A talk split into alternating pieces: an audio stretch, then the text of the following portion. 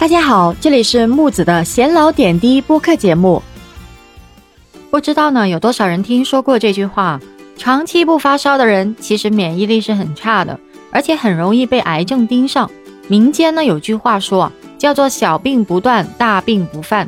那么，经常感冒发烧，真的能提高人的免疫力吗？还是说可以远离癌症吗？那么有研究表明啊，人类的一个标准体温可能正在下降。那么正常情况下呢，人体的一个体温应该保持在三十六点五到三十七点二摄氏度之间。那么，当体温达到了三十七点三摄氏度时，就属于异常发烧温度。那么，上海交通大学医学院医学博士黄佳表示呢，主动感冒发烧所引起的一个免疫力增强，并不会维持太久，因为呢，引起感冒发烧的病毒一般性是单一的一种。但如果是自然界内存在非常复杂多样、可能引起感冒发烧的病毒呢，那么今后感冒获得的免疫力，明年换了一种病毒就不适用了。所以呢，经常发烧和患癌之间并没有必然的联系，但是呢，经常发烧却可能会说明你的免疫力不太好。这类人群呢，更容易受到病菌、病毒的一个侵害，那么发生癌症的一个风险其实也会比正常人会更高一些。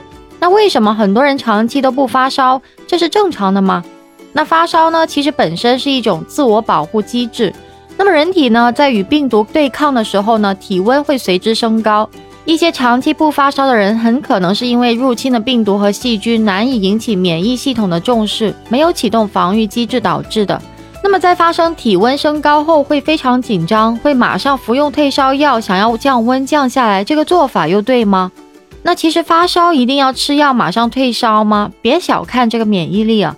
那中国科学院生物化学与细胞生物学研究所的研究人员在这个权威期刊《免疫》上面有发表过一项研究。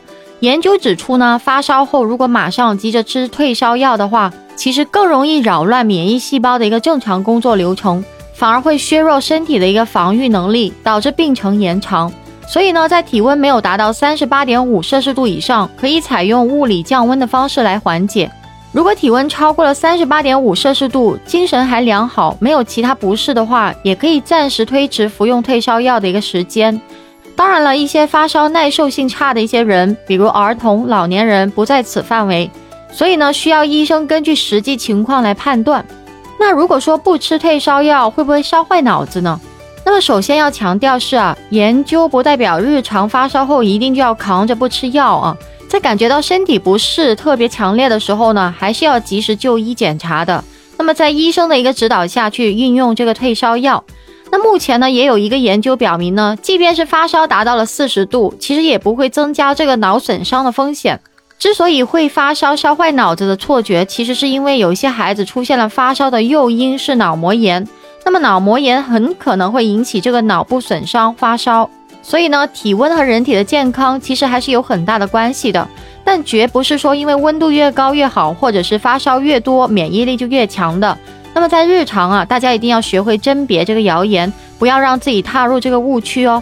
那么关于这个生病发烧的问题呢，今天就聊到这。如果有什么想法的呢，也欢迎在下面评论区留言哦。关注我，下期节目再见。